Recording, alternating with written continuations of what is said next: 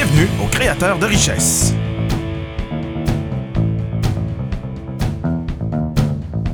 Avec vos animateurs Véronique Fournier et François Drouin.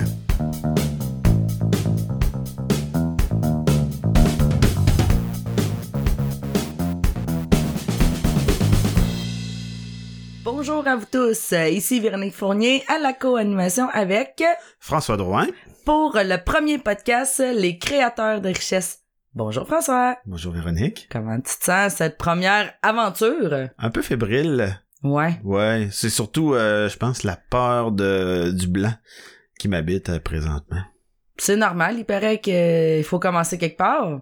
On a le goût de vous livrer un podcast qui est 100% intègre, 100% authentique, qui nous ressemble avec les E, puis peut-être les blancs, puis les émotions qui vont venir avec et tout le kit. Tout le kit. Sur le métal, comme on dirait. Sur le métal, exactement. Exact. Alors, euh, aujourd'hui, pour cette première émission, on a décidé de vous parler euh, d'un thème qui nous tient vraiment à cœur. Tous les chemins mènent à soi. En fait, euh, après plusieurs euh, heures de discussion, voire euh, mois, on s'est rendu compte que peu importe le profil qu'on avait, peu importe le parcours qu'on avait, que ce soit un parcours académique, un parcours entrepreneurial, un parcours de vie, à un moment donné, inévitablement, on arrive tout le temps à revenir à soi. Peu importe les masques, peu importe les filtres, peu importe les carapaces qu'on a dû bâtir à travers euh, les années. Alors aujourd'hui, ben, à travers un, parcours simple simple ou je dirais un, un, un thème simple simple, en même temps, ça va nous permettre de nous présenter à vous. Et tout au long de la saison euh, qui va qui va se tenir euh, en date d'aujourd'hui et ça jusqu'au à la fin juin. Euh, ça va vous permettre justement de mieux connaître vos animateurs et par la suite ben, de bien reconnaître la formule des podcasts Les créateurs de richesse. Alors, est-ce que tu avais quelque chose à rajouter, euh, François, avant qu'on commence? Euh, ben en fait, euh, comme tu l'as dit tantôt, euh, le format va être euh, à une émission par semaine. La première saison étant de février à juin et la deuxième saison étant de septembre à décembre. Effectivement.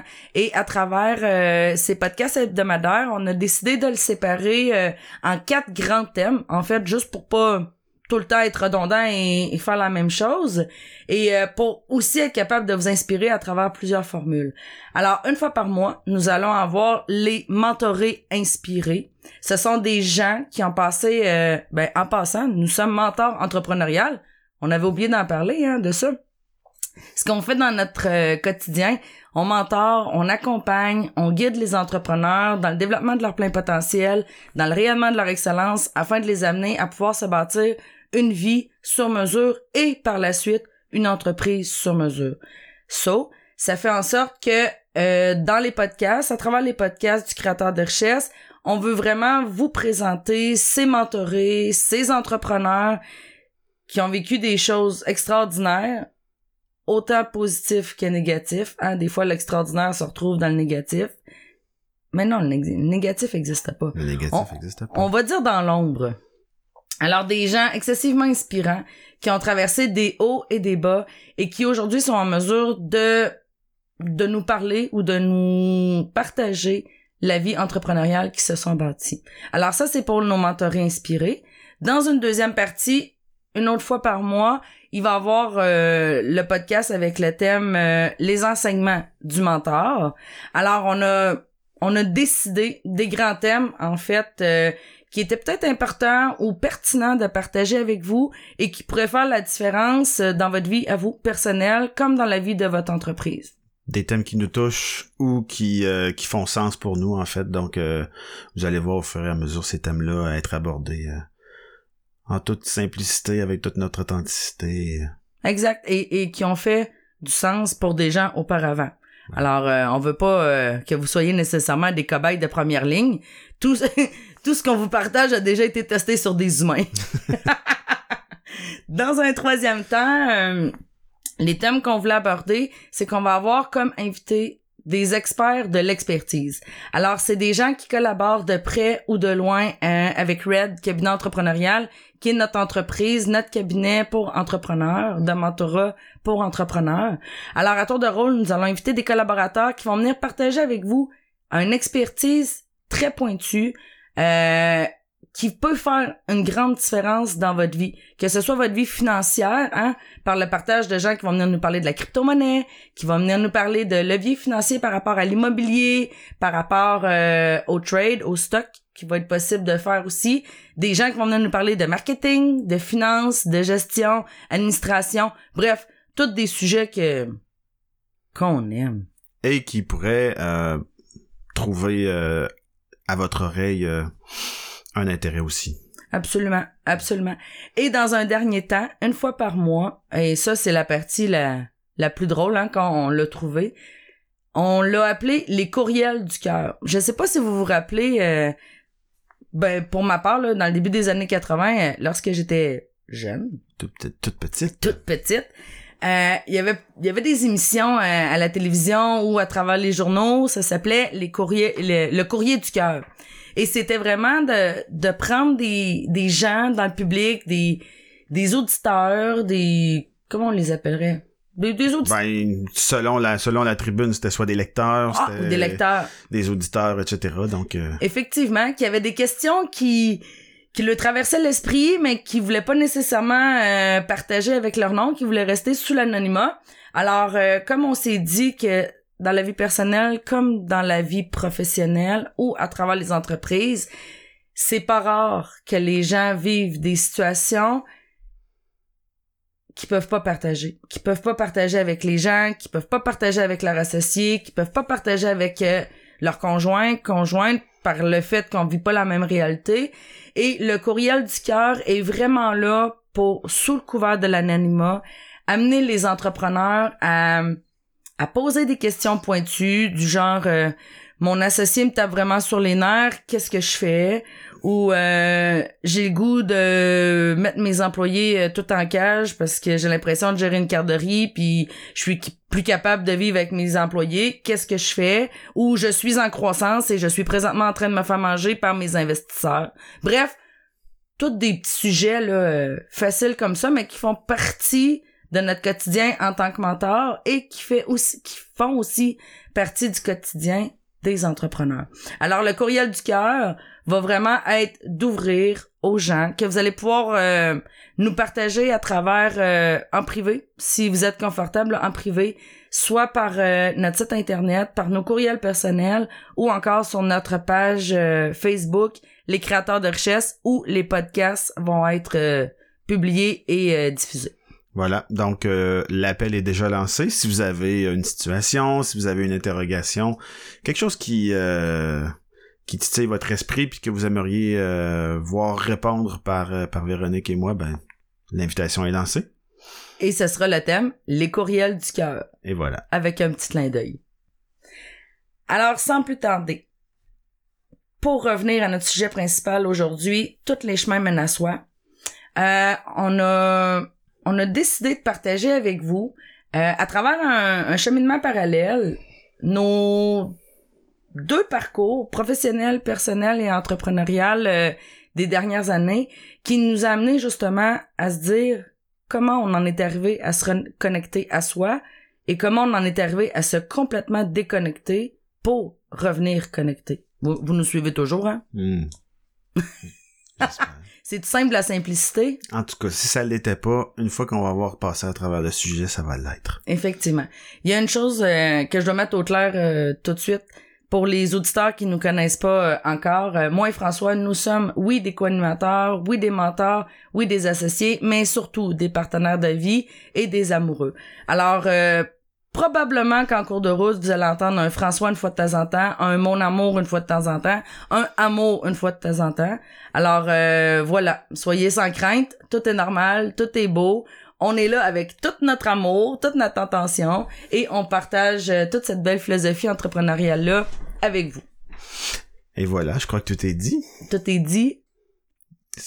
Il ne nous reste plus qu'à aborder notre thème d'aujourd'hui qui est euh, tous les chemins mènent à soi. Soit.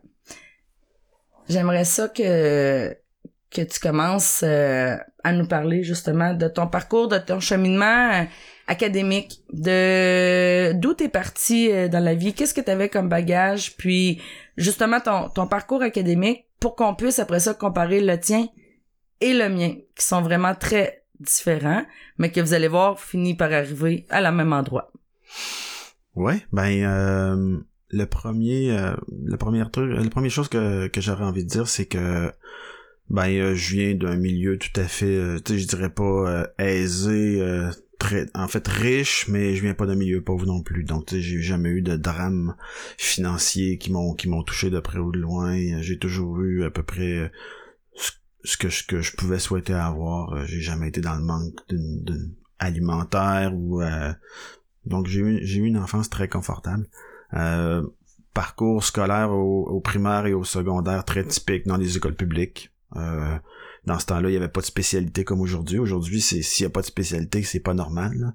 Dans ce temps-là, la normalité, c'était de faire son, son cursus général euh, autant au primaire qu'au secondaire.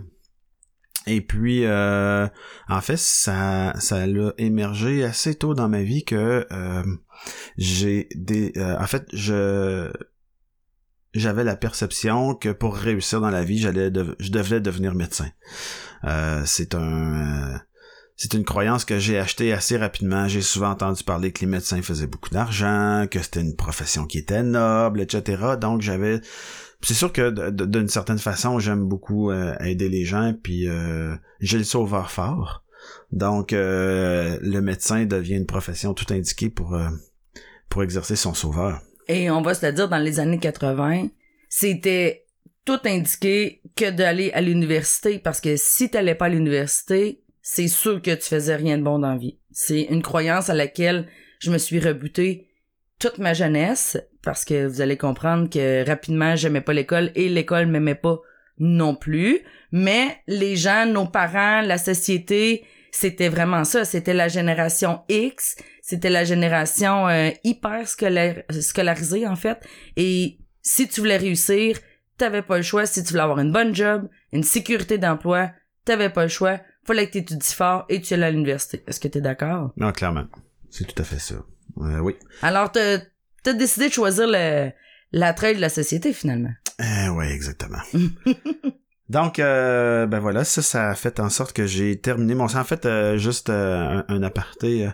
dans mon album de finissant de secondaire, sur le petit texte, c'était déjà écrit à cette époque-là que j'allais être médecin. Puis, d'une certaine façon, j'avais pas vraiment de doute par rapport à ça, du fait que euh, j'avais beaucoup de facilité à l'école. J'ai passé mon primaire, mon secondaire à peu près jamais étudié ou à étudier la veille pour un examen qui était le lendemain, puis j'ai toujours eu des super bonnes notes. Euh, puis sinon, euh, au niveau de mon secondaire, ben je, je pense pas avoir une adolescence très perturbée. Euh, j'ai passé beaucoup mon adolescence dans la musique. Samedi, dimanche, de 1h à 5h à jouer de la musique dans un groupe. Donc j'ai pas été un adolescent très tannant non plus. Et puis euh, tout ça m'a amené bien évidemment parce que je m'en allais en médecine, euh, en sciences pures au cégep, et euh, c'est là que ça a commencé à dégringoler un peu pour moi. J'ai eu mon premier échec mon premier échec scolaire au, au cégep en mathématiques. Ouch. oui et non, ça avait, je l'avais pris plutôt, je, je le méritais en fait, parce que c'est humble. je le méritais. Je foutais absolument rien. Euh, j'ai, euh, c'est ça. En fait, l'arrivée au cégep pour moi a été la découverte de la liberté, a été la, découverte de débarquer du cadre d'une certaine façon, parce que quand t'es rendu au cégep, y a plus personne qui se qui te pousse dans le derrière pour faire quoi que ce soit. Donc, si tu le fais pas par toi-même, y a personne qui va euh, qui va qui, qui va venir te pousser d'une quelconque façon. Donc euh, j'ai découvert la liberté, je suis allé dans un cégep avec à peu près tous mes, mes amis du secondaire.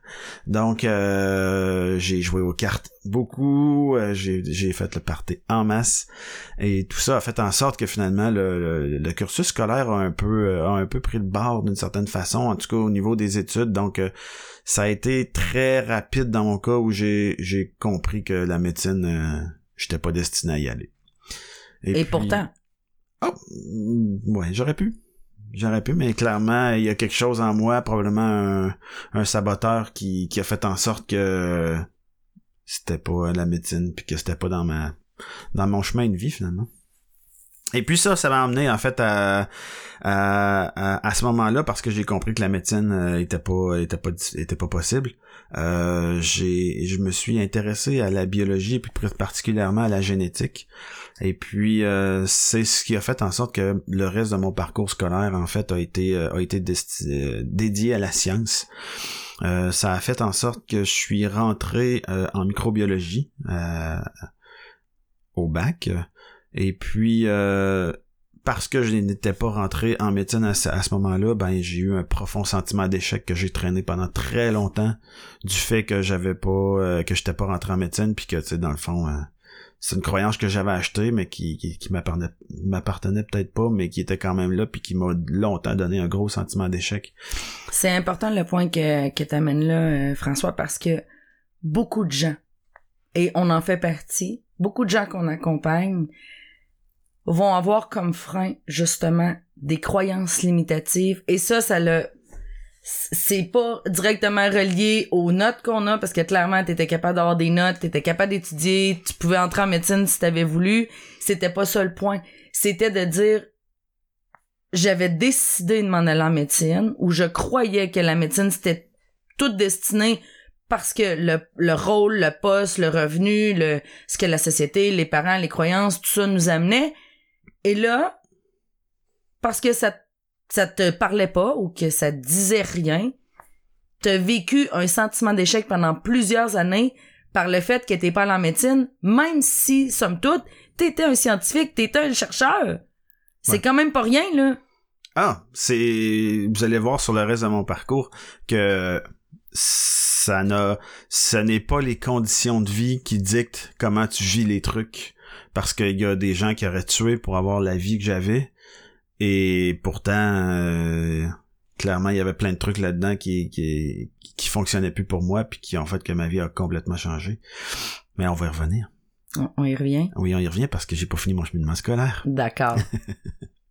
euh, donc, euh, c'est ça, j'ai fait euh, un bac en microbiologie, puis à cette époque-là, j'étais euh, j'étais plutôt insécure, donc euh, je me bouquais assez rapidement mes trucs. Donc à la au début de ma deuxième année de bac, je pense, euh, ou peut-être la troisième, j'avais déjà déterminé que je ferais une maîtrise, dans quel laboratoire j'irais faire ma maîtrise? donc donc voilà, ça a été ça a été une époque de ma vie où, où j'étais particulièrement insécure, puis je bouquais tout très rapidement, puis je faisais tout très rapidement justement pour parce qu'une fois que c'est une fois que c'est bouqué, hein, ben, on pas le choix. On, y va, puis c'est comme ça. Et puis euh, ben c'est ça, ça a fait en sorte que j'ai euh, que j'ai fait une maîtrise en biologie en biologie moléculaire. Et puis euh, assez rapidement après la maîtrise, ben en fait tout de suite après la maîtrise, j'ai commencé à travailler comme assistant de recherche dans un laboratoire de recherche à Québec. Et puis très rapidement, j'ai réalisé que mes mes chances de progression étaient relativement limitées que si je changeais pas quoi que ce soit, j'allais finir ma vie dans un laboratoire, à travailler dans un laboratoire, puis clairement, euh, aujourd'hui, je le comprends pleinement, c'était vraiment pas ma place. T'étais pas un rat de laboratoire? Hmm, pas beaucoup. en fait, euh, un, truc intéressant, c'est que euh, la première fois que j'ai ben, que j'ai que j'ai été informé, en fait, que j'ai découvert que, que, que, que j'avais du leadership, euh, c'était à la maîtrise justement, puis euh, euh, à cette, à cette époque-là, ben ça doit être encore comme ça. Quand tu appliques pour une bourse de maîtrise, une bourse d'études, tu dois avoir des lettres de recommandation. Et puis cette année-là, j'avais ramassé des lettres de recommandation et ben normalement les lettres quand nous sont retournées scellées pour qu'on les puisse les joindre avec notre notre notre application pour une bourse. Et puis j'ai manqué le deadline. Donc j'ai pas soumis mes candidatures. Donc j'ai ouvert les lettres de référence pour voir qu'est-ce qu'il y avait dedans. Et puis euh, c'est la c'est là la première fois où euh, le mot leadership et moi étions euh, unis, en tout cas dans ma tête.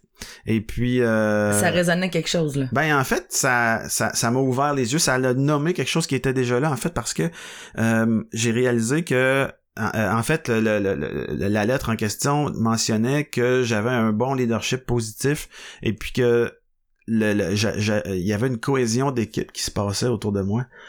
Puis en lisant ça, j'ai fait comme ah là, je me suis, euh, je, me suis posé des questions. Puis effectivement, j'ai réalisé que quand je suis arrivé dans le laboratoire euh, pour faire ma maîtrise, euh, c'était beaucoup, les gens étaient chacun pour soi. Euh, il y avait pas beaucoup de cohésion d'équipe, il y avait pas de, puis euh, de fil en aiguille avec le temps, ben on s'est tous mis à aller manger ensemble à tous les midis, etc. Puis quand j'y repensais après ça, ben je me suis rendu compte que c'est moi qui arrêtais pas d'inviter tout le monde. Donc euh, j'avais vraiment cette euh, cet esprit d'équipe là déjà puis rassembler en fait, les gens. Ouais, exactement. Et euh, ben voilà, fait que ça, ça ça a été la première fois où où, où j'ai j'ai euh, j'ai découvert que leadership et François Drouin, ça pouvait aller dans la même phrase. Euh, ça a été un petit choc, mais bon, c'est en même temps c'est un choc agréable. et puis euh, donc euh, comme je le disais tantôt, euh, après ma maîtrise, j'ai rapidement découvert que, que je serais limité, etc. Et puis là, je me suis dit, c'est pas vrai que je vais continuer à faire la recherche fondamentale parce qu'à ce moment-là, j'avais fait une maîtrise en biologie moléculaire sur un sujet très fondamental. C'est le genre de sujet que peut-être dans 20 ans, ça va servir à quelque chose. C'était ce genre de sujet-là, puis tu sais, clairement, je voulais pas continuer là-dedans. J'avais besoin d'un peu plus de concret à ce moment-là. Donc, euh, j'ai opté pour euh, un doctorat euh, en génie chimique, donc avec des ingénieurs dans des sujets très très terre à terre, très euh, on règle le problème maintenant. Maintenant. Donc euh, on n'essaie pas de comprendre comment les choses fonctionnent pour qu'un jour quelqu'un d'autre va régler le problème maintenant. C'est aujourd'hui qu'on règle des trucs. Donc euh, j'ai amorcé un doctorat comme ça en biotechnologie. Et puis euh, j'ai pas terminé. C'était C'était les premières graines euh, de ce qu'on va parler tout à l'heure qui étaient tes débuts en entrepreneuriat. Ouais, exactement. Donc euh, donc voilà. Merci. C'est à mon tour à te demander euh, ton cheminement scolaire. Ben en fait, je préfère ça rapide, hein. Je vais faire un- une histoire rapide mais simple. En fait, euh, je suis originaire euh, de la BTB et puis euh, comme je disais tout à l'heure, euh, pour moi ça a été euh, tout à fait le contraire. Euh, rapidement, à ma première journée de maternelle, en fait, euh, j'ai été intimidée dans l'école, euh, dans l'autobus et rapidement j'ai décidé qu'à l'école j'aimerais pas ça. Et pour ceux qui me connaissent savent que j'ai un peu de caractère fort et c'est ce qui a fait que ça a été assez difficile le parcours scolaire.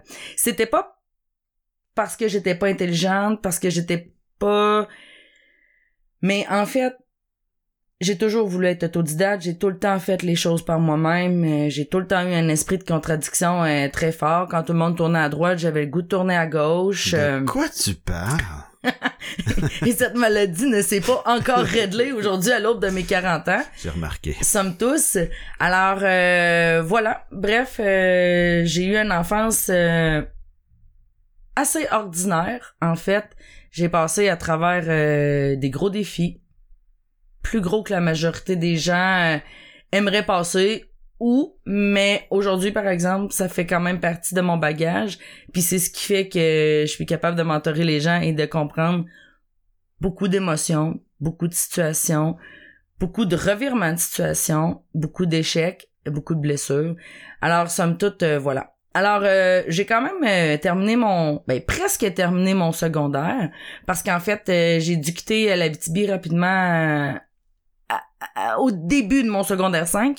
Et si vous savez, euh, si vous connaissez un petit peu les régions, en fait, on commence à la maternelle avec des gens, puis on gradue en secondaire 5 avec à peu près les mêmes gens. Hein, c'est quand on vient de Palmarol, un village d'à peu près 900 à 1000 habitants.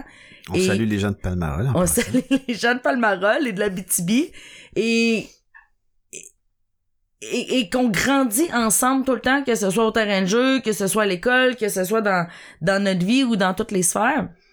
Ça fait en sorte que ben voilà, on, on, on gradue ensemble. Et j'ai dû quitter la BTB euh, pour des raisons personnelles euh, très intenses euh, le 1er septembre 97 en débutant mon, mon secondaire 5. Alors quand je suis arrivée euh, ici à Québec, j'étais dans un état psychologique qui était pas du tout euh, adéquat pour euh, continuer mon mon secondaire 5 dans le régulier. En fait, je me suis inscrite à l'école au secondaire 5 régulier ici à Québec. Et bon, j'ai fait une journée et demie à l'école traditionnelle. Puis euh, j'ai décidé à ce moment-là que le cadre régulier euh, c'était terminé pour moi, mais le succès avait tout le temps été important. J'ai toujours voulu réussir, j'ai toujours voulu avoir des grands rêves. euh, j'avais une grande vision, une grande mission qui, qui, qui était en dedans de moi-même, mais clairement, le parcours académique, c'était pas du tout fait pour moi. Pourtant, j'étais impliquée dans tout. Au secondaire, euh, je travaillais euh, 30 heures par semaine, j'étais impliquée dans le stage band de l'école, euh, je faisais du sport 5 jours par semaine, euh, dans le conseil étudiant, euh, les pièces de théâtre, les matchs d'impro, j'étais partout en fait, sauf à mes cours. Et euh, ben encore aujourd'hui, on se rend compte que ça faisait partie euh, clairement de de mon excellence, euh, l'implication, rassembler des gens et puis euh, mener à bien des projets. Mais tout ce qui était euh, apprendre sur un banc d'école, pour moi, ça allait pas assez vite, c'était pas pertinent, puis j'avais aucune idée où ça allait m'amener. Alors, euh, de ce fait, j'avais vraiment pas besoin de mettre d'effort ou de concentration. Mais quand même, je réussissais à avoir des notes de passage. Ou des excellentes notes dans certaines matières, mais des notes de passage. Et un fait cocasse, euh, je sais pas si vous vous rappelez, euh, dans les alentours à peu près de secondaire 4, euh, on avait un cours qui s'appelait le cours choix de carrière. Et puis euh, à l'époque, il nous faisait, ben, même encore aujourd'hui, parce que mon fils l'a passé dernièrement, euh, qui est en secondaire 4, euh, un, un test euh, choix de carrière. Et puis à cette, époque-là, j'avais déjà le rêve d'être entrepreneur, d'avoir des entreprises, tout ça. Et j'avais dit à l'orienteur, moi dans vie, je vais être entrepreneur et je vais avoir des entreprises.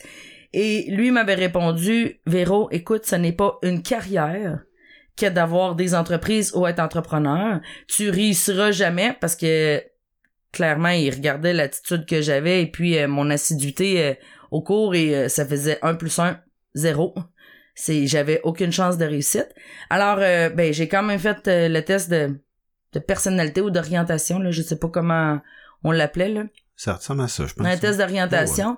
Et, euh, ben, mon grand désespoir, euh, la carrière qui m'était prédestinée était clown. Et voilà. Et puis, euh, tout est dit. Hein, C'était là que ça se passait. Alors, mon esprit de contradiction a fait, il y en est juste pas question. Je suis en train de faire rire de moi. Alors, évidemment, quand j'ai décidé de lâcher l'école en secondaire 5, c'était sûr que je m'en irais pas de clown. Mais quoi? Hmm. Alors, comme je disais, le parcours académique, dans, dans le cadre du scolaire comme c'est fait présentement, c'était pas pour moi, mais j'étais quelqu'un de très manuel, d'hyper curieuse, euh, excessivement intelligente. Alors, euh, ben, je me suis dit, qu'est-ce que je suis capable de faire? Puis qu'est-ce que j'ai le goût de faire? Alors, euh, j'ai décidé de m'en aller en coiffeur. J'ai fait un, un, un cours de coiffure euh, sur un an et demi que j'ai vraiment adoré. Et parallèlement à ça, je travaillais déjà en salon de coiffure euh, 35 à 50 heures par semaine. Alors, euh, puis rapidement, je m'étais fait dire en coiffure, si tu veux réussir, si tu veux survivre, faut que tu sois la meilleure. Et ayant un esprit de compétition très, très forte, j'ai pas eu beaucoup de difficultés avec ça. Parce qu'en fait, vraiment, on n'a pas le choix. Si on veut survivre dans un monde de femmes, ben, il faut presque être individualiste. Mais ça, ça sera un autre sujet. Alors, parce qu'après ça, j'ai survécu dans un domaine d'hommes. Alors, euh, ceci étant dit, j'étais en coiffure euh, pendant plusieurs années. J'ai eu mon salon, j'ai fait euh, le tour de toute l'histoire de... de... J'ai fait du plateau, j'ai fait de l'enseignement, j'ai fait de la formation. euh, j'ai été maître coloriste. euh, puis j'ai eu mon salon en salon extérieur et j'ai eu mon salon aussi à la maison.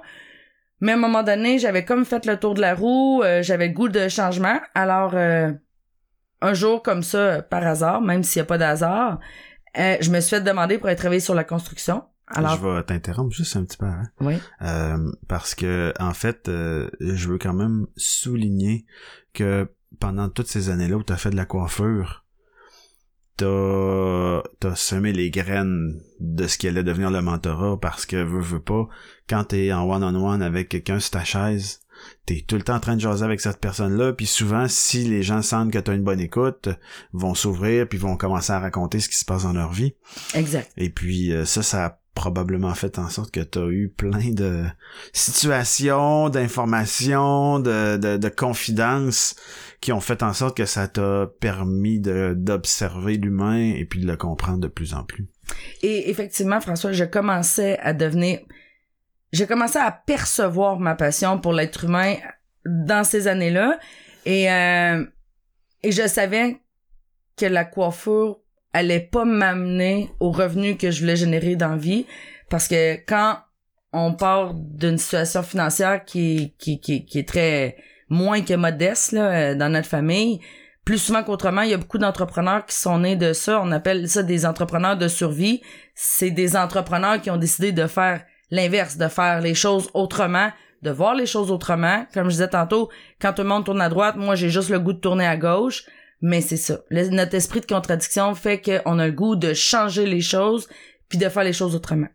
Alors à partir de ce moment-là, euh, oui, j'ai commencé à me poser la question à pourquoi je réussissais à avoir du succès en coiffure? Pourquoi les gens revenaient mois après mois après mois après mois euh, s'asseoir sur ma chaise et plus souvent qu'autrement, c'était vraiment le Véro, ça me fait tellement du bien de te voir. Puis j'avais même des clientes qui venaient me voir même sans avoir besoin de se faire couper les cheveux ou qui, qui amenaient les enfants ou qui amenaient le mari puis qui venaient avec juste juste parce qu'il avait le goût de venir jaser pour jaser. Alors euh, merci de m'avoir amené sur euh, sur ce point-là. Alors rapidement, euh, j'ai fait un un trois un trois ans en, en construction. J'ai été opérateur de la machinerie lourde. J'ai fait une formation comme opérateur de machinerie lourde. Et quand j'ai terminé ma formation, et bien surprise, j'ai appris que j'étais enceinte. Juste euh, encore une fois, euh, pour montrer euh, le tempérament de, de Véro, hein, elle est passée d'un monde typiquement féminin à un monde typiquement masculin. En 24 heures. Donc, quand elle dit qu'elle a l'esprit de contradiction, qu'elle a le... qu'elle a le, sens des je peux pas dire non des extrêmes je dirais des extrêmes. Euh, ben voilà ça fait en sorte que tu passes d'un monde 100% féminin ou à peu près 100% féminin à à peu près 100% masculin. À la blague j'ai souvent dit le vendredi j'ai décidé de troquer mes talons hauts mon clipper pour des bottes à cap puis de la machinerie lourde alors euh, petit changement mais en fait je me suis rendu compte que un comme l'autre c'était des mondes qui se ressemblaient beaucoup euh, encore là pour survivre en tant que femme dans un domaine qui est la construction. Et là, on remonte à, plus de 20 ans. Euh, ça prenait beaucoup de caractère. Parce que les gens qui nous jugeaient le plus, on serait porté à croire que c'est les hommes, mais non, c'était les femmes. Les femmes qui nous jugeaient parce qu'on était dans, dans, des domaines qui étaient typiquement masculins. On n'avait pas d'affaires là. Combien de fois je me suis fait dire euh, retourne à tes chaudrons, reprends ton linge à vaisselle par des femmes? Pas Pas par des hommes. Les hommes, eux, avaient beaucoup de plaisir à, ben travailler. Mais les femmes, c'était comme... Je marchais trop dans, dans une ligne qui était... Euh, c'est menaçant. Ouais, c'est ça. C'est menaçant parce que là, la, la, femme fait un métier qui est pas typiquement féminin. OK, elle est capable d'avoir, de jaser puis de travailler avec les gars. Il y a quelque chose de menaçant là-dedans? ben j'imagine que c'était la force de caractère, mais encore là, ce, cet épisode-là de ma vie en construction m'a tellement apporté parce que ça m'a permis de comprendre le monde des affaires. Hmm. Si j'étais pas passé par là, je crois qu'il m'aurait manqué des, des skills ou des notions de, de d'apprendre à s'harmoniser, à, à survivre dans un monde d'hommes. Euh, il m'aurait manqué quelque chose. Euh, certes, j'aurais sûrement survécu là parce que je suis une survivante euh, de naissance, mais mais c'est ça. Ça m'a apporté beaucoup. Puis de voir aussi la fierté des hommes de travailler avec une femme, euh, ça l'apporte de la confiance en soi parce que c'est quelque chose qui est nécessaire pour être capable de passer à travers ça. Alors bref, c'est quelque chose que j'adorais. Je travaillais dehors, on travaillait excessivement fort, euh, j'étais super bien entourée, mais et voilà.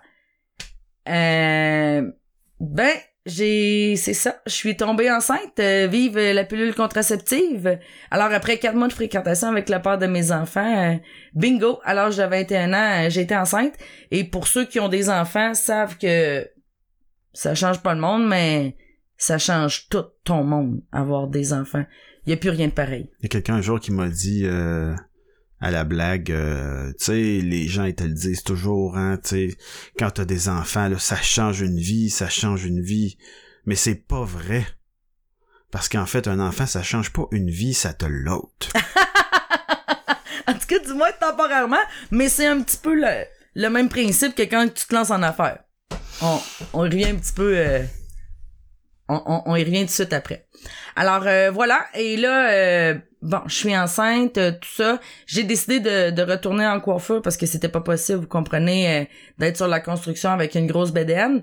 Et évidemment, les assurances parentaux, les, comment on appelle ça donc, le chômage parentaux, etc. Ça n'existait pas à l'époque, j'y avais pas droit. Alors bon, bref, j'ai j'ai travaillé jusqu'à la fin de ma grossesse. J'ai pris à peu près dix jours pour accoucher et revenir au salon de coiffeur.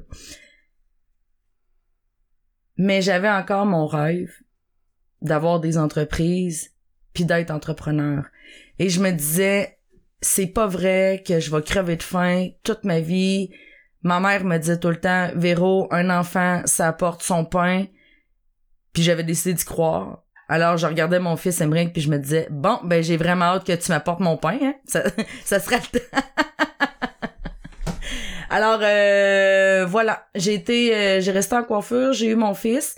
Finalement, comme il m'a pas apporté euh, assez de pain les, deux trois premières années, j'ai décidé de avoir un autre enfant, ma fille, en fait, Erika.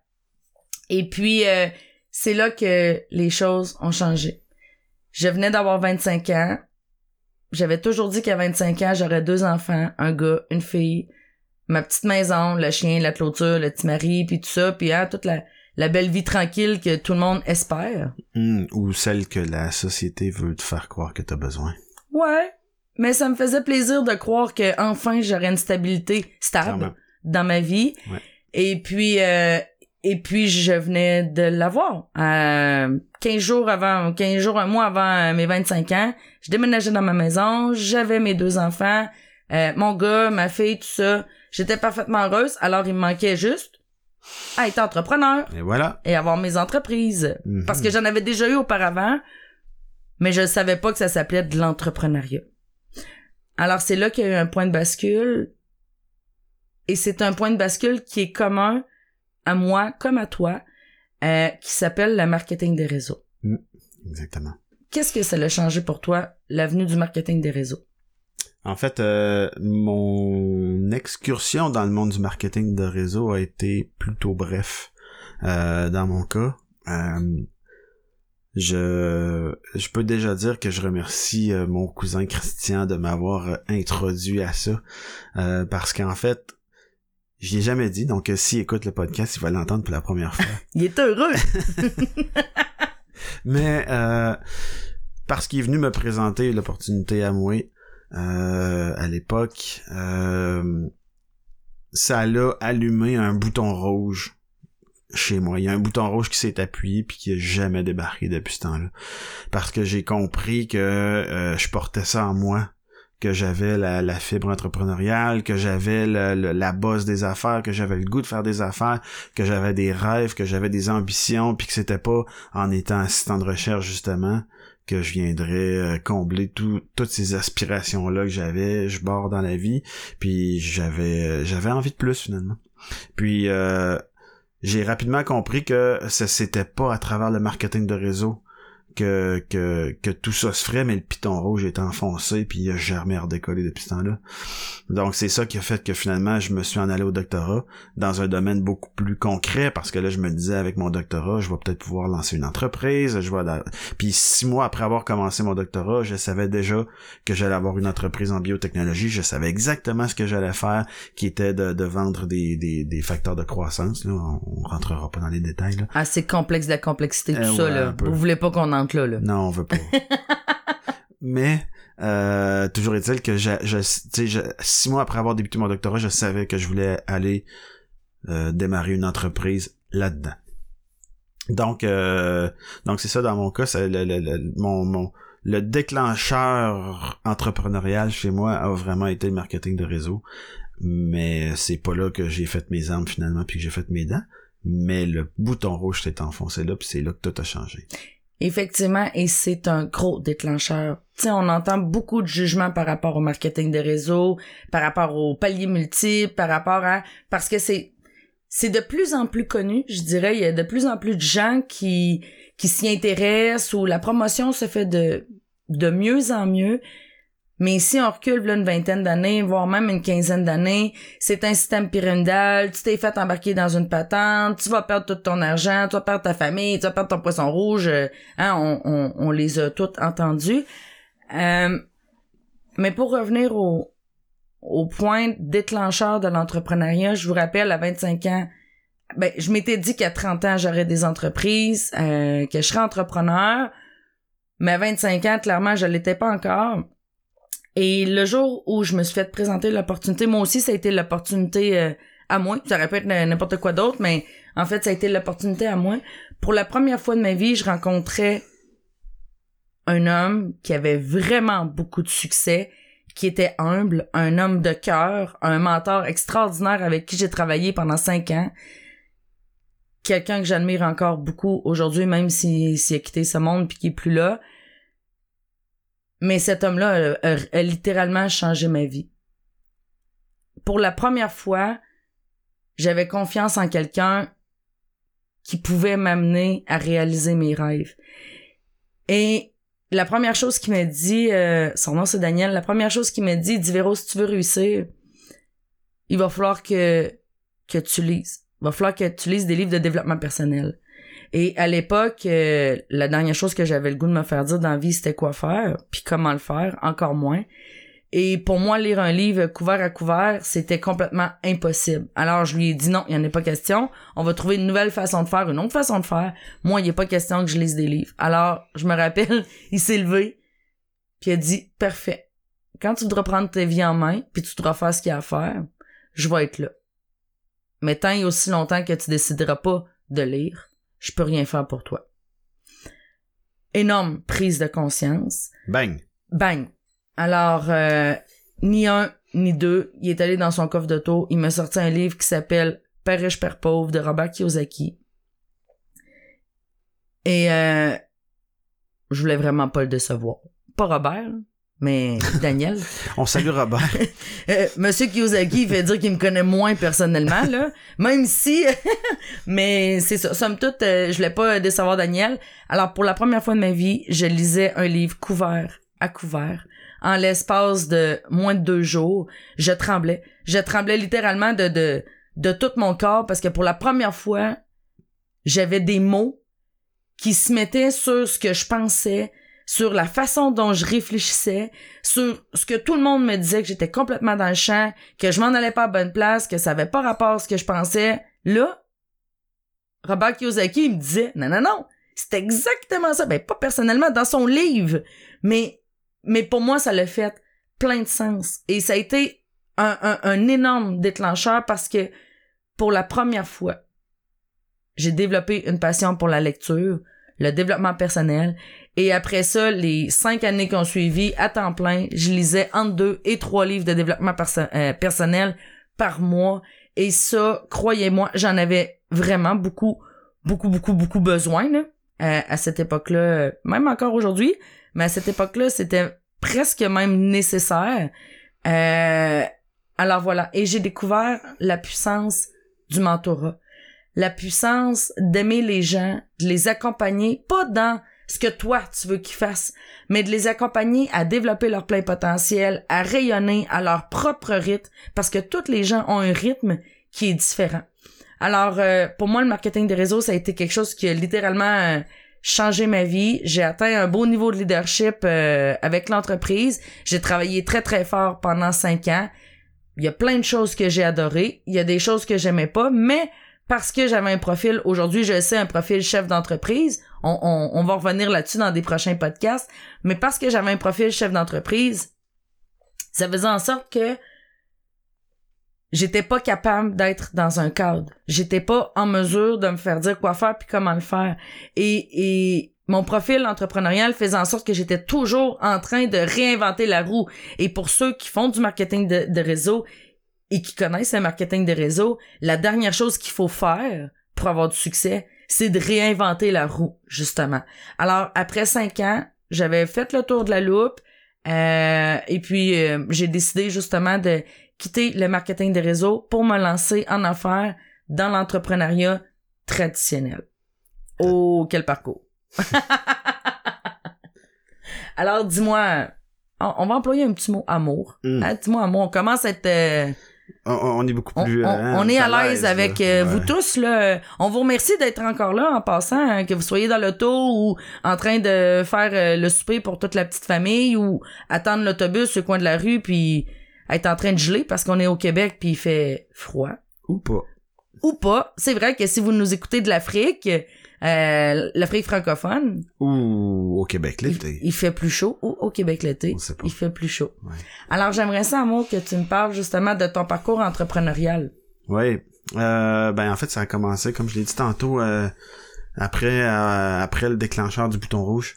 Euh, j'ai su que j'allais devenir euh, que je que je voulais partir une entreprise et puis euh, la mon, mon idée de départ est venue quelques quelques mois après avoir commencé mon doctorat parce qu'à ce moment-là j'achetais des produits qui sont les facteurs de croissance dont je parlais tantôt Euh, et ça se vend littéralement des millions de dollars le gramme le gramme, on a bien dit le gramme. Ouais, ouais, c'est ça. C'est, c'est- c'est- Oui, c'est ça.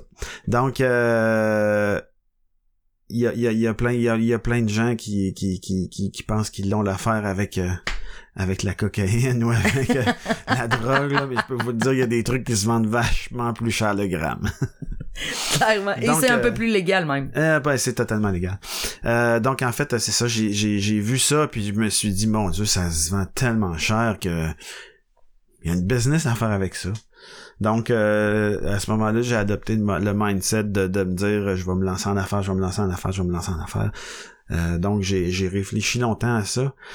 Et puis, euh, pendant, pendant mon doctorat, justement, j'ai... euh, j'ai croisé un autre euh, ben un, un gars qui allait devenir mon associé. Et puis euh, qui lui aussi était était au doctorat à ce moment-là. Et lui aussi avait comme euh, comme comme vision d'avoir aussi une entreprise puis en fait il, était en train de partir un projet parallèlement de son côté. Donc euh, on était comme les deux au doctorat euh, avec des visées entrepreneuriales. Et puis euh, à un moment donné on s'est assis ensemble puis on s'est dit bon ben toi tu veux faire plus le service. Moi j'allais plus sur la base des produits alors qu'on développait quand même la même expertise parce qu'on était au doctorat en, génie chimique toutes les deux euh, Et ton un... associé, lui, euh, il y avait un profil qui était complémentaire, hein, si je me trompe pas. Ouais, il était ingénieur Ouais, c'est ça. Exact. Donc c'était du, du, euh, du génie biochimique, donc c'était vraiment quand même relié à la biologie, à la microbiologie, euh, mais dans un dans un contexte d'ingénierie. Euh, et, et, et finalement, ben c'est ça. À un moment donné, on s'est assis ensemble, on a dit ben pourquoi pas partir ensemble? Puis euh, assez rapidement, on s'est rendu compte que c'était la bonne chose à faire finalement. Et puis euh, ça a fait en sorte qu'en 2005, on a incorporé euh, notre première compagnie qui offrait du service de fabrication de protéines recombinantes, là, des, facteurs de croissance dont je parlais. Euh, et puis euh, ça, ça a fait en sorte que très rapidement, en fait, on a on a rencontré une autre compagnie dans le cadre de nos activités de développement d'affaires. On a rencontré une autre compagnie qui elle vendait ce que nous on fabriquait. Euh, mais que qui elle manquait un peu de l'expertise que nous on avait. Et nous ben le, le- tous les aspects business qui étaient moins notre force ben l'autre compagnie et l'associé ben en fait le propriétaire de l'autre compagnie lui avait ces forces là donc euh, encore une fois des discussions très euh, assez rapides ensemble où on s'est rendu compte que finalement on voulait non seulement se dater mais éventuellement se marier. Parce que à trois on avait vraiment des, des expertises puis des expériences qui étaient complémentaires. Donc euh, ça a fait en sorte que euh, les trois ensemble ben, on a on a incorporé au Canada ce qui s'appelle aujourd'hui euh, Feldan. À l'époque c'était Feldan Bio. Aujourd'hui c'est rendu à Feldan thérapeutique. Et puis euh, et puis voilà. Donc quand on a lancé Feldan ben tout tenait à l'intérieur d'un d'un tiroir de classeur donc c'était une idée c'était beaucoup de volonté beaucoup de beaucoup d'espoir beaucoup de, de passion aussi Euh, On y va-tu pour un petit peu de naïveté aussi? beaucoup de naïveté Pour se lancer en affaires, là, on va dire, on dira ce qu'on voudra, là, on n'a pas le choix. ça prend ça C'est, ça prend ça. ça prend de la naïveté effectivement puis puis Et on n'a pas dit de pas être intelligent et pas être conscient. non On a dit de la naïveté. la naïveté Les gens fait qu'on s- se relance Les gens, souvent, ils veulent tout savoir comment ça fonctionne, comment ça fonctionne, qu'est-ce qu'ils ont à faire, puis comment ils ont à le faire, puis le secret est de pas tout savoir. Mm. C'est un peu comme avoir des enfants. C'est exactement la même chose. Parce que de toute façon, ton enfant, il va être unique, donc euh, tu seras pas vraiment prêt. Puis ceux qui en ont des enfants savent très bien que ça prend de la naïveté pour se lancer. Mais en même temps, euh, il y a quelque chose qui se passe dans le cerveau humain parce que pas longtemps après, t'as un autre. oublié puis t'en fais un autre. Puis en pensant que tu vas être bon parce que t'en as déjà un, et non, surprise, il, Il est pas pareil. différent. Et voilà. donc, euh, donc c'est ça qui m'a amené euh, sur sur le parcours euh, entrepreneurial avec Feldan.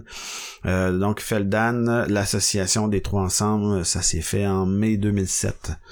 Et puis euh, à ce moment-là, euh, ben on a euh, on a lancé l'entreprise. L'entreprise a vraiment levé rapidement. Là, en dedans de trois ans, on peut être millions de chiffre d'affaires.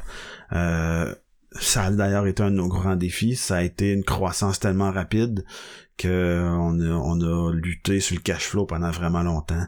Euh, et puis c'est ça qui a fait en sorte qu'éventuellement des investisseurs sont rentrés à l'intérieur de la boîte euh, parce qu'on avait besoin de, de, support pour, soutenir la croissance. Et puis euh, ça nous a amené partout dans le monde. On a exporté dans à l'époque on avait déjà exporté dans plus de 40 pays, euh, des clients d'un peu partout dans le monde, des universités super prestigieuses, les produits qu'on fabriquait, qui est exactement euh, l'idée que j'avais de départ. euh, quand j'ai commencé après six mois mon doctorat, c'était exactement ça qu'on fabriquait. Le, le gramme ça un million, là. Oui, le- le- on peut même aller jusqu'à 30 millions de grammes. Ah, ok, ça... Oh, oui, il y en a de toutes les sortes. Là. Ok. Il y en a qui valent plus cher que L'inflation, hein? non, la complexité. Donc, euh, ben voilà, ça nous a amené, euh, ça nous a amené en croissance. Euh, on a eu, euh, on a eu des beaux succès. Et puis, ça a fait en sorte que j'ai voyagé aussi beaucoup. Je suis allé dans plusieurs pays que la plupart des gens pensent même pas aller un jour dans leur vie parce que, parce que justement, il y avait de la, on avait des clients dans ces pays-là qui avaient des besoins tellement particuliers, tellement criants que ça nous a amené là. Donc, Il y a des pays où c'est que le taux de tourisme était très bas. Ouais, effectivement. Par exemple, l'Iran. euh, Pas mal nul. c'est ben il y, en- il y en a, mais pas beaucoup de Nord-Américains. Pas beaucoup de Nord-Américains. Euh, mais tu sais, dans le monde, dans le monde du Moyen-Orient, euh, aller en Iran, c'est pas si menaçant que ça. Là, tu sais, c'est beaucoup, beaucoup, beaucoup encore une fois de croyances. Là. Exact. On est un peu, euh, on est un peu à la merci de ce que les médias nous présentent sur ce qui se passe là-bas. Mais je peux vous dire, je suis allé quatre fois, puis en quatre fois, j'ai jamais eu peur pour ma vie ou pour ma sécurité. Une seconde.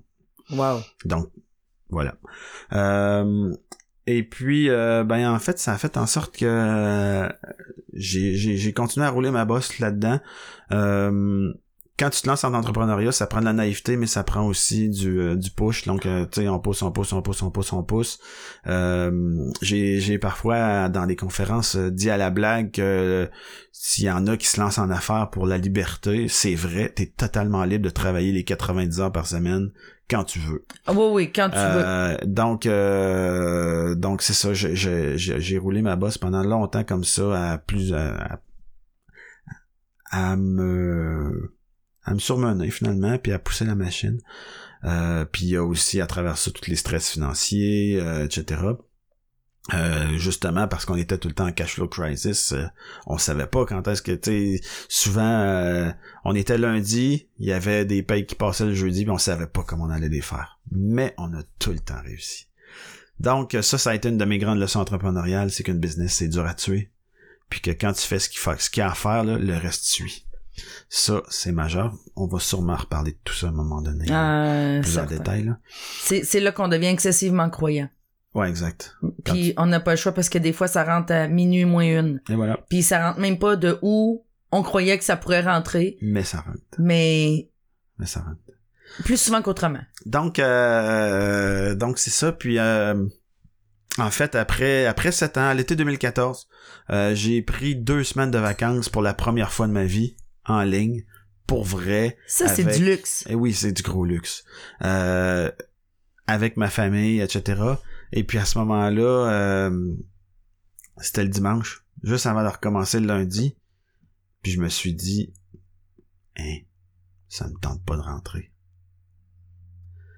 Oh, quand c'est ton bébé, que c'est ton entreprise, puis que ça te tente pas de rentrer, il y a quelque chose là. Euh, ça a fait en sorte que je me suis simplement dit, ben coudon, je prends acte de ce que je viens de constater. Et puis, on verra pour la suite. Et puis, euh, ça a fait en sorte qu'il y a... En fait, le, le lendemain, le téléphone a sonné. Euh, pour me... C'était un chasseur de tête qui voulait me présenter une opportunité. Qui était... Pour me recruter, pour euh, lancer une usine dans, dans un dans un tout dans un nouveau créneau qui était la production cellulaire, etc. Et puis euh, qui est en fait euh, basé sur la thérapie cellulaire, qui est le prochain pilier de la médecine moderne. Peut-être qu'un jour on reparlera de ça dans ah, l'expertise des experts. Oui, oui, c'est... Les experts de l'expertise, peut-être que je pourrais, je parlerai de, de, thérapie cellulaire puis de, de tous ces trucs-là qui sont en train de se passer actuellement. Là, je vous le dis, dans 25 ans, la médecine aura plus rien à voir avec ce que c'est aujourd'hui. Euh, notamment à cause de la thérapie cellulaire. C'est un domaine qui est excessivement complexe, qui est difficile à comprendre, mais en même temps, François a tellement une excellence de vulgariser les choses, vous allez vous allez comprendre les grandes lignes. Et oui, la médecine est vraiment en train de se transformer. Ouais. Sous nos yeux. Oui. C'est vrai, hein, je suis vulgaire d'ailleurs. Oui. Je suis super bon ah!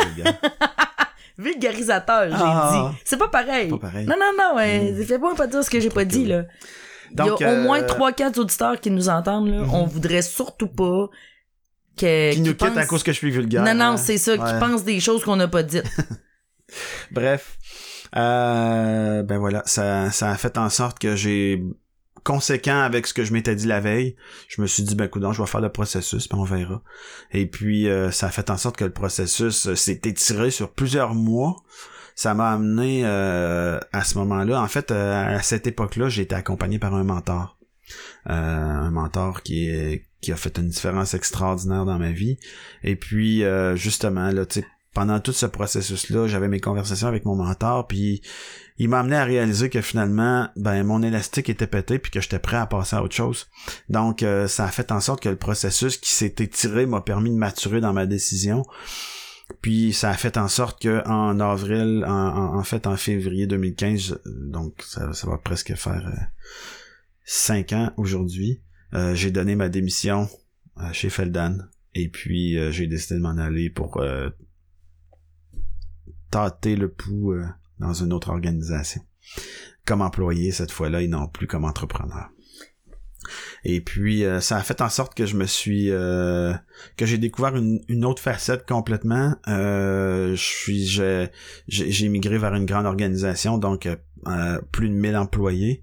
Donc quand on passe le cap des des des, des parce que quand j'ai quitté Feldan, on était 19 ce qui est un euh, excellent, ce qui est excellent puis qui est un très beau succès. Ah oui, oui c'est clair. Puis, que l'entreprise vit encore aujourd'hui. L'entreprise vit encore aujourd'hui. C'est fantastique, sont en croissance. Sont en croissance, ça continue. Euh, donc euh, c'est ça, j'ai ramassé mes billes en 2015 et puis je me suis allé dans une grande organisation. Donc quand on passe de 19 à plus de 1000 employés, il y a une nouvelle dimension qui apparaît qui s'appelle la politique et qui, qui qui demande une certaine adaptation et tu changeais de profil. On parle des profils entrepreneuriales, mais t'es quand même passé d'un profil chef d'entreprise dans une entreprise chef d'entreprise qui était ta business à une grande organisation où là, tu dois, te dû évoluer en tant qu'intrapreneur.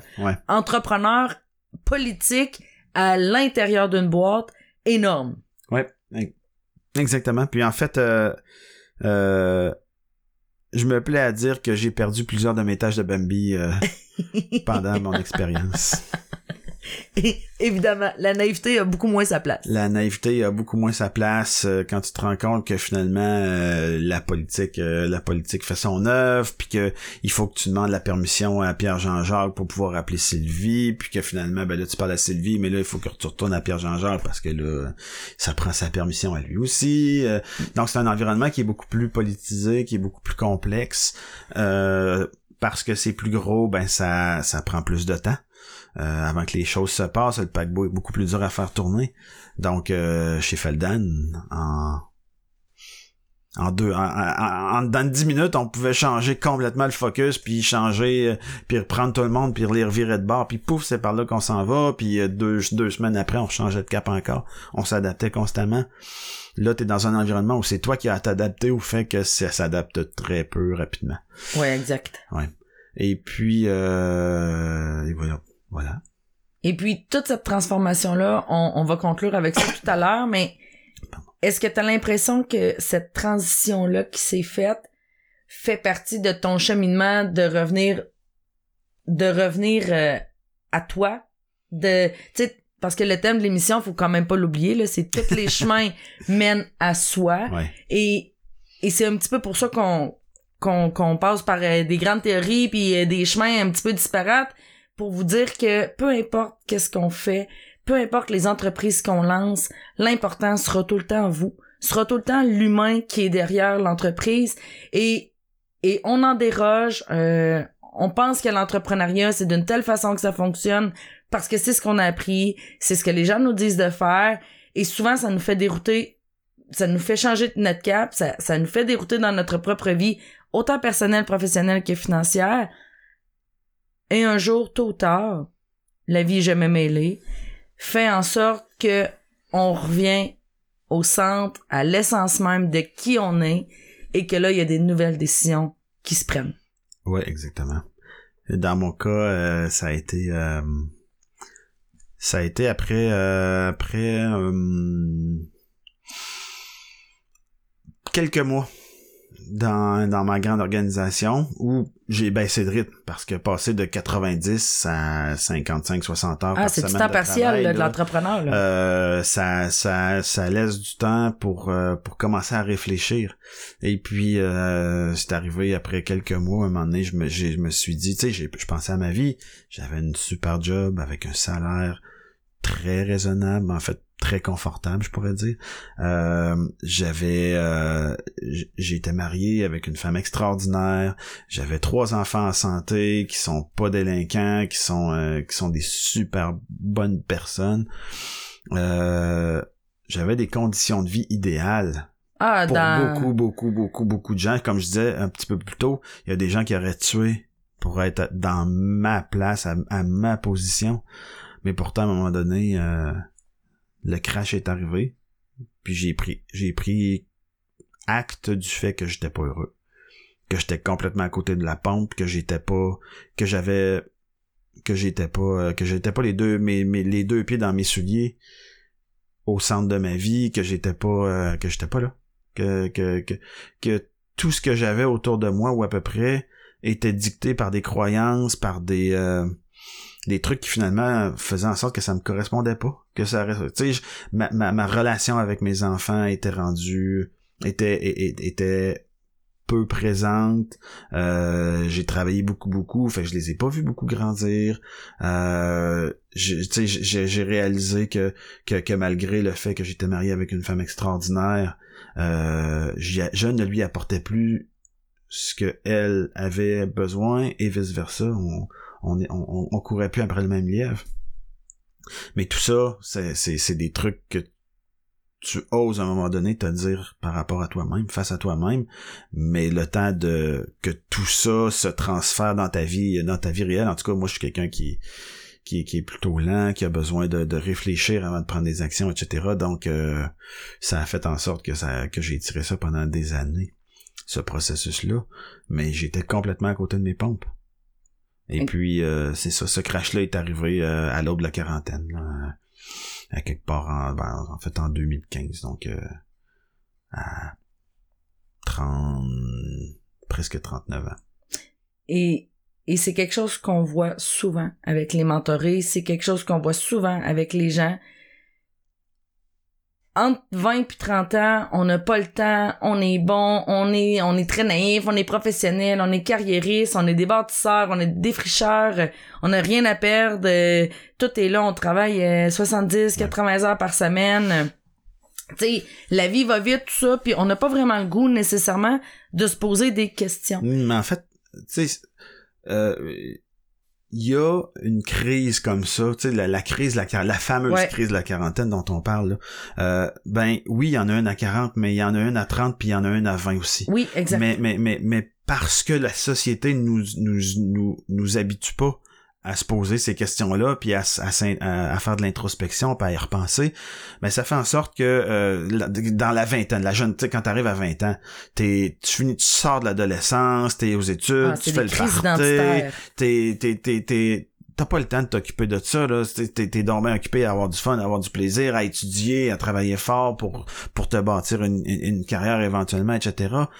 Puis quand t'arrives dans celle de 29-30, ben là, t'es jeune adulte, t'as souvent une maison, t'as une voiture. Les deux, bébés arrivent. Les bébés arrivent, etc. Donc, encore une fois, t'as vraiment pas le temps de te poser ces questions-là, puis de savoir si ta vie est alignée, puis que tout correspond à, à ce que tu veux. Mais si tu t'es pas occupé de celle de 20 ans, puis celle de 30 ans, là, ben j'ai des petites nouvelles pour vous. Là. Celle de 40 ans, elle, tu t'en occupes. Effectivement. En tout cas, pour la plupart des gens, tu t'en occupes. C'est pour ça qu'on parle tant de la crise de la quarantaine, mais c'est souvent ignoré ou juste même pas connu qu'il y en a une à, qu'il y en a une à 20 puis qu'il y en a une à, 30 aussi. Puis si tu t'occupes pas de celle de 40, ben là c'est celle de 50 qui va débarquer puis je peux vous le dire celle-là si tu t'es pas occupé des autres avant généralement elle va venir avec une crise cardiaque, avec un cancer, avec de la maladie. Euh, donc euh, Puis on veut pas aller là. Non. Puis on Exact. Par le fait justement, tu sais les podcasts créateurs de richesse sont vraiment là pour amener des prises de conscience dans toutes sortes de domaines on le sait qu'on n'est pas tous rendus à la même place. Il y a des gens qui nous écoutent, qui ont peut-être 20, 22, 23 ans, c'est parfait. Il y a des gens qui nous écoutent, qui, sont dans le début de la trentaine, ils ont des petits-enfants, puis que là, bon, eh, ils, se cherchent un peu parce que là, ils ont travaillé fort toute la vingtaine. Là, ils se disent, OK, what's next? Qu'est-ce que je vais faire pour la prochaine étape? J'ai pas le goût de retourner travailler. What's next? C'est super. Puis il y a des gens aussi qui sont à la quarantaine, au début, ben, fin, 30, fin trentaine, début quarantaine, qui font, OK, je suis professionnel, j'ai une carrière, j'ai un bon poste, j'ai un bon salaire, belle maison, le chien poisson rouge marié depuis plusieurs années. Et là, wow, qu'est-ce qui se passe? Je me rends compte que je suis plus à ma place. Et j'ai des gens qui sont qui arrivent à l'aube de la cinquantaine, qui me disent Véro, j'ai travaillé dur toute ma vie. J'ai l'impression que je me suis pas encore réalisé. What's next? Hmm qu'est-ce qui se passe, de quelle façon que je peux revenir à l'essence? Et tout ça euh, à travers euh, Red, euh, Red Cabinet Entrepreneurial, qui est l'entreprise de mentorat. On travaille tout le temps à travers ces cinq grandes questions pour justement ramener l'humain au cœur de sa vie, l'humain au cœur de son entreprise, et pour que et pour dire que tous les chemins mènent à soi. Qu'on ait 30 ans, 40 ans ou 50 ans, c'est un mal qui est nécessaire. Quand je parle de la philosophie Red, on a découvert cinq grandes questions. Qui le fait d'y répondre, c'est des questions excessivement simples, mais tellement complexes à hmm. répondre. L'apparence. Ah, c'est la complexité tout, tout, tout est dans la réflexion qui, qui tourne autour de ça, mais la première question, c'est t'es qui? T'es qui vraiment en tant qu'individu, en tant qu'être humain, en tant que parent, en tant qu'entrepreneur, en tant que, en tant que professionnel? Tu veux quoi? Parce que ce que tu crois vouloir, puis ce que tu voulais hier, c'est pas nécessairement ce que tu veux aujourd'hui. Et il y a beaucoup de choses qu'on veut parce que nos parents veulent pour nous, parce que la société l'a voulu pour nous, parce qu'on était tout à fait prédestinés, comme tu disais si bien, à être en médecine. Mais en fait, non. Qu'est-ce que tu veux vraiment, toi, aujourd'hui? La troisième question, c'est les pourquoi. Toutes nos croyances, les croyances propulsives, les croyances limitatives et nos valeurs parce que encore là, les valeurs, c'est quelque chose qu'on a acheté souvent de nos parents, c'est quelque chose qu'on a acheté des autres, de la société, dans un but de pas déplaire. Mais quand on se met vraiment à réfléchir à c'est quoi nos valeurs, c'est quoi nos principes de vie, c'est quoi qui guide nos décisions, qu'est-ce qui bâtit notre plan directeur de vie, oh, là on, commence à être ailleurs. Et après ça, la quatrième question, c'est avec qui? Avec qui, c'est toutes les gens qui t'entourent. À partir du moment où tu as défini t'es qui, tu veux quoi, pourquoi, nécessairement le avec qui va se transformer, va se changer. Pourquoi? Parce que c'est là que les séparations d'actionnariat au niveau de l'entreprise arrivent. C'est là que les séparations en tant que couple arrivent. Euh, il y a des liens d'amitié qui se brisent. Il y a des nouveaux liens d'amitié qui se forment. Parce que quoi? Parce que ton avec qui, c'est ton noyau. C'est avec eux que tu vas pouvoir bâtir la prochaine étape de ta vie, ton what's next. Et la dernière étape, c'est comment? Comment faire pour être capable ou être en mesure de réaliser la vie de tes rêves, de te bâtir une vie sur mesure et une carrière ou une entreprise sur mesure. Alors, comme vous voyez, c'est des questions qui sont super simples. Euh, Dites vite, vite comme ça, c'est t'es qui, tu veux quoi, pourquoi, avec qui? Et comment. Et pourtant. Simple, simple. Simple, simple. Mais complexe. Et, et complexe de la complexité, comme on dit chez Red, hein? Ouais. Mais c'est, on sait que le fait de commencer à réfléchir à ces questions-là, ça va transformer votre vie comme ça le fait pour nous, comme ça le fait pour les gens. Et c'est vraiment ça qu'on veut passer à travers les podcasts. À travers des histoires inspirantes, à travers des experts de l'expertise, à travers les courriels du cœur. Vous allez voir, on répète toujours les mêmes choses. Mais vous allez toujours apprendre quelque chose de différent. Évidemment, si vous écoutez avec un kit de trou dans vos oreilles. Parce qu'il y a beaucoup de gens qui entendent, mais qui écoutent pas. Mais j'imagine que c'est sûrement pas vous, là, parce que vous seriez pas là encore après une heure, hein? Non, mais on voulait faire ce cours, là. On s'était dit en 25-30 minutes. Je vois que, hein, on rentre dans les temps. On est, ouais, on est super bon. Mais de toute façon, euh, ça c'est un truc qu'on n'a pas dit au début. Euh, on veut pas se limiter à un format particulier pour la durée des podcasts. Euh, si si le sujet fait en sorte que la conversation a besoin d'être 10, 15 ou 20 minutes plus longue que ce qu'on avait prévu initialement, mais que ça sert l'intention de ce qu'on veut comme comme diffusion d'informations, Comme partage. que comme partage, comme témoignage, ben on va le prendre le temps. Exact. C'est ça aussi être sur le métal. Exact. Mm. Exact. Et on se livre à vous, voilà. sans filtre. Oui, tu voulais me dire? Ben en fait, euh, on n'a pas tout à fait parlé de comment toi t'es revenu à toi. Est-ce que tu t'es décalé? Est-ce que tu t'es... euh, Euh, ben en fait, je vais, je vais vous finir ça assez, assez simple. En fait. Euh, comme je vous disais, j'ai quitté le, le marketing des réseaux euh, en 2010, euh, en même temps que la séparation avec euh, le père de mes enfants, tout ça. Et là, je devais faire un what's next. Un qu'est-ce que je fais? Il y avait des choses que j'avais appris, que je connaissais du marketing des réseaux, de la croissance personnelle, que je voyais que dans le domaine traditionnel, c'était pas véhiculé. Dans l'entrepreneuriat, si on se recule, euh, si on recule euh, d'il y a dix ans, là, un, l'entrepreneuriat, c'était pas du tout la mode. Non, vraiment pas. Euh, travailler avec l'entrepreneur, ça l'était encore moins. Parce que quand t'étais entrepreneur, t'étais entêté, t'étais directif, tu t'en allais go-getter, euh, t'avais pas le temps. Tu travaillais très fort, hein, tu le sais, tu l'as fait. Tu travaillais très fort, t'avais pas le temps de commencer à réfléchir à t'es qui, tu veux quoi, pourquoi, avec qui, puis comment. Et pour moi, ça faisait pas de sens de voir les entrepreneurs s'en aller dans une vitesse folle, puis dans une vitesse folle, souvent en plein dans le mur. Pourquoi? Parce que quand on regardait les statistiques, que 80% des entreprises ferment en dans de 5 ans, pour moi, ça faisait aucun sens. Et c'est une question qui s'est mis vraiment à littéralement me hanter parce que je voulais comprendre pourquoi. Pourquoi les entreprises fermaient au-delà de ce que les gens disaient? Parce que quand on parlait aux gens, ils disaient, souvent les gens qui étaient même pas en entrepreneuriat, là, mais bref, c'était tou- toujours pas mal les mêmes réponses. Véro, les entreprises ferment parce que euh, par manque de cash flow, par manque de support gouvernemental, par manque euh, de support au niveau des banques. Puis moi, je me disais, c'est, c'est impossible. On est au Québec. Au Québec, là, on est une société riche. Je le sais, là, je vous entends me dire, non, non, on est super endetté. Puis ça, oui, oui, oui. Mais c'est quand qu'on se compare qu'on se console. Tout est accessible au Québec. Je veux dire, on peut même pas penser qu'on est est une société pauvre. Là. Je veux dire, l'assistance sociale est là justement pour aider les gens qui sont plus démunis. Alors, pourquoi les entreprises fermaient autant, euh, ben 80% en dedans de 5 ans? Et c'est à force de creuser, à force de poser des questions, puis je me plais à dire des, des études psychosociales de l'entrepreneur, que j'ai découvert que le dénominateur commun à tout succès et tout échec était l'entrepreneur en lui-même, était celui qui est assis sur sa chaise. Parce que j'ai rencontré des entrepreneurs avec des plans d'affaires, des plans stratégiques, des plans de marketing, des, du gros cash flow qui investissaient énormément d'argent dans le développement de leurs entreprises, puis réussissaient à fermer quand même en dedans de 5 ans. Ou en dedans de 3 ans. 5 ans, c'est, c'est solide, là. C'est le bout de la sauce. Mais en dedans de 3 ans. Puis pourtant, je rencontrais des entrepreneurs qui m'écrivaient un plan d'affaires sur un, un apron Normandin.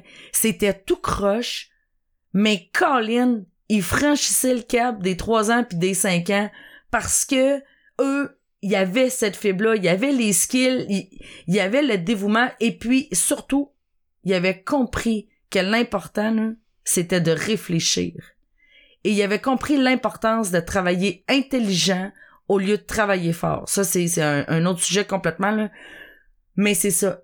Et c'est là que j'ai vraiment fait un point d'honneur de me dire, OK, le dénominateur commun à tout succès ou tout échec. Là, je parle des entreprises, mais je parle aussi dans votre propre vie, dans votre vie personnelle, comme dans votre carrière. C'est pas la faute de personne. Si votre couple va mal, c'est pas la faute de l'autre. Puis si ça va mal dans votre dans dans votre, carrière, c'est pas de la faute de votre boss parce qu'il vous payait pas assez. C'est vous. C'est vous qui avez pris la décision d'être assis là, d'être assis dans cette chaise-là. Et je crois fondamentalement qu'il n'y a pas de mauvaise personne dans la vie, qu'il y a juste des gens des fois qui sont assis dans la mauvaise chaise, qui ont les pieds dans les mauvaises bottines, comme ce que tu as vécu, comme ce que j'ai vécu. Et ça fait en sorte que ça, ça nous mène tout droit au mur, même si on est super intelligent. Même si on est entouré de gens qui ont de l'argent. Même si on a des beaux comptes de banque on a des belles payes. Voilà. C'est pas là que ça se passe. Voilà. Alors, euh, c'est ça. En bref, dans les dix dernières années, j'ai vraiment développé euh, ma passion qui était pour l'être humain. Et euh, j'ai consacré toute ma vie à me dire, OK, de quelle façon que je peux accompagner les entrepreneurs à développer l'actif le plus puissant que eux possèdent, qui est eux-mêmes. Parce que je suis convaincue à 100% que le fait de travailler avec les entrepreneurs, de les amener justement à, à prendre conscience de qui ils sont, de qu'est-ce qu'ils veulent, de pourquoi ils veulent ça, de avec qui, de qui ils sont entourés, et ensuite de ça, de comment faire les choses, que ça, ça peut faire toute la différence sur les statistiques entrepreneuriales. Et ça en est devenu une mission. Je me suis donné comme mission que d'ici 2030, moins de 50% des entreprises au Québec allaient fermer. Ça veut dire plus de 50% des entreprises vont franchir le cap des cinq ans. Et ce sera pas parce que le gouvernement va s'occuper plus de nous autres, puis ce sera pas parce que les banques vont vous prêter plus d'argent. Parce que plus ça va, plus c'est difficile d'avoir du cash flow. Mais je le sais que ce cap-là va se transformer parce que vous, comme moi, on va décider de devenir des créateurs de richesse, de prendre notre vie en main, de se mettre à réfléchir, d'arrêter de travailler fort, de se mettre à travailler intelligent, intelligemment, mm-hmm. hein, pardon, mm-hmm. Et ça, un entrepreneur à la fois, on allait être en mesure justement de changer l'économie du Québec comme l'économie du Canada et ou l'économie mondiale, pourquoi pas. Il n'y a pas de rêve trop grand pour euh, quelqu'un qui vient de la BTB, là? Hmm, surtout de Palmarol. surtout de Palmarol. Alors, euh, voilà. Est-ce que tu avais autre chose à dire, euh, Amour, sur ça? Non. Je pense que ça fait ça fait le tour. En fait, euh, ben peut-être peut-être juste pour boucler la boucle parce qu'on n'a pas de temps de parler du retour à soi que ça. Euh, mais tu sais, justement, de répondre à ces, à ces cinq grandes questions-là, euh, effectivement, c'est ce qui permet de, de, vraiment, se, de, vraiment se recentrer. Euh, parce qu'en fait, euh, le, retourner à soi, en fait, là, ça veut dire que on cherchera plus les réponses à l'extérieur. Que les réponses, là, elles sont à l'intérieur. Tu sais, quand j'ai fait le constat que j'étais pas heureux, en fait, le, premier, ce qui a déclenché ce constat-là, -là, c'est que je me suis demandé c'était quoi ma couleur préférée. Puis parce que euh, parce que j'ai vécu une relation euh, fusionnelle avec euh, la mère de mes enfants, le, le je n'existait plus, puis c'était rendu à peu près juste le nous. Fait que c'était plus ma couleur préférée, c'était notre couleur préférée. J'en étais rendu à un point où j'étais même plus capable de nommer ma couleur préférée à moi. Euh, quand tu réalises ça, tu fais comme, OK, si on n'est pas capable de répondre à une question aussi basique que c'est quoi ta couleur préférée, c'est quoi le reste? Oui, exact. Et puis c'est là que la déconstruction recommence, que la, la, déconstruction commence, que les que les remises en question, que les, tu sais, puis en fait le cheminement que j'ai fait dans ces années-là, euh, ça, ça a vraiment été un de m'autoriser à prendre le temps que ça a pris pour être capable de me poser les questions puis de trouver les réponses, non pas à l'extérieur. Quand on pose une question puis qu'on regarde tout le monde autour pour voir qui va répondre, ben c'est peut-être déjà un indice que vous avez tendance à chercher les réponses à l'extérieur. Qui je suis, là? Il y a personne d'autre que vous qui puisse qui puisse le savoir. Mm. quand, quand, quand tu te poses la question, OK, la plus haute version de moi, la plus, la personne, tu sais, celle que j'aspire vraiment à être, là, comment elle réagirait dans cette situation-là? C'est qui cette personne-là? C'est qui j'ai vraiment envie d'être? Puis quand on commence à répondre à ces questions-là, ben, le reste suit. Exact. Mais voilà, c'est une question, c'est, ce sont des questions qui sont euh, très complexes et surtout le, le, de se donner le droit de se les poser. On est tellement dans un dans, dans un modus operandi qui fait que euh, on, on, court après notre queue, qu'on court après notre temps, qu'on court après notre argent, qui fait que, que euh, on n'a pas le temps de réfléchir, donc de prendre le temps de se poser puis de commencer à se poser ces questions-là, ça peut faire toute la différence. Oui, puis c'est ça retourner à soi. Puis plus souvent qu'autrement là, on le voit beaucoup, c'est des questions qu'on veut pas se poser. Non. Parce que à partir du moment où qu'on on se pose ces questions-là, il y a un principe chez Red qui dit quand tu sais pas, tu sais pas que tu sais pas. Mais quand tu sais, tu peux pas désavoir. Exact. Et c'est là que le processus commence. Parce qu'à partir du moment où, où t'allumes cette lumière-là, où il y a une petite étincelle qui allume qui fait Est-ce que je suis heureux? Est-ce que je Pour suis vrai. vraiment bien, là? Pour vrai. Là, là. Et, et ça, c'est pas en lien avec le travail que vous faites ou le revenu que vous gagnez ou, votre manque financier ou votre manque de temps ou votre manque... Non, non, non. C'est vous, là. Êtes-vous vraiment heureux? Si demain matin, je vous donne 10 millions de dollars dans votre compte de banque, qu'est-ce que vous faites pour vrai? Qui vous êtes? C'est plus une question de temps, c'est plus une question d'argent. Tout ça est réglé. Qu'est-ce que vous faites vraiment de votre quotidien? Et on va se poser la question, est-ce que vous faites le même travail? Est-ce que vous avez encore la même entreprise? Est-ce que vous avez les mêmes associés, les mêmes amis, les mêmes partenaires? Bon, il y a les enfants, là, c'est plus difficile à changer, mais pour tout le reste, tout se change. Est-ce que on est dans le même couple? Parce que combien de personnes demeurent dans des situations par peur, par insécurité, tout ça? Alors, de se poser une question aussi simple de qui je suis, ça peut paraître banal. Mais en fait, c'est excessivement épeurant. Ouais, c'est difficile. Et on vous comprend. Pourquoi? Parce qu'on est passé par là. Et croyez-moi, c'est une question qui se pose encore au quotidien. Les gens croient que parce qu'on s'est posé la question une fois et qu'on a eu une, une réponse, hein, une brève réponse, que c'est réglé puis on peut passer à la prochaine étape. Mais non. c'est des questions qui reviennent au quotidien qui reviennent à toutes les fois qu'on a une nouvelle opportunité, à toutes les fois qu'il y a une nouvelle personne qui rentre dans notre vie, à toutes les fois qu'on décide de changer le cap. Voilà. Qui je suis. Mhm. Et vous allez voir, on va vous marteler les oreilles avec ça. On est sincèrement désolé, mais on le sait que c'est pour votre bien. On n'est pas désolé du tout, en fait.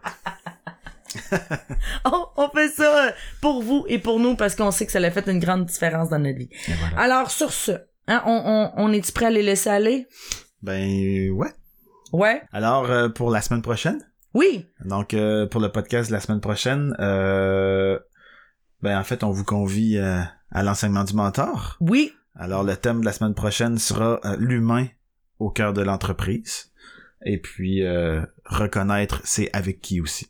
Donc, Ouais. euh, c'est deux thèmes qu'on va aborder euh, dans le prochain podcast. On va vraiment prendre le temps de, de démystifier jusque où l'entrepreneuriat nous a amené à mettre l'humain complètement de côté pour au, au profit de plus de pouvoir ou plus de de cash ou plus de mais aujourd'hui en 2020 ça c'est rendu pratiquement impossible. Alors de quelle façon que c'est possible de remettre l'humain au cœur de sa vie au cœur de son entreprise et de s'occuper de la ressource la plus importante, le capital le plus important qu'une ville, une province, un pays peut posséder, qui est son capital humain.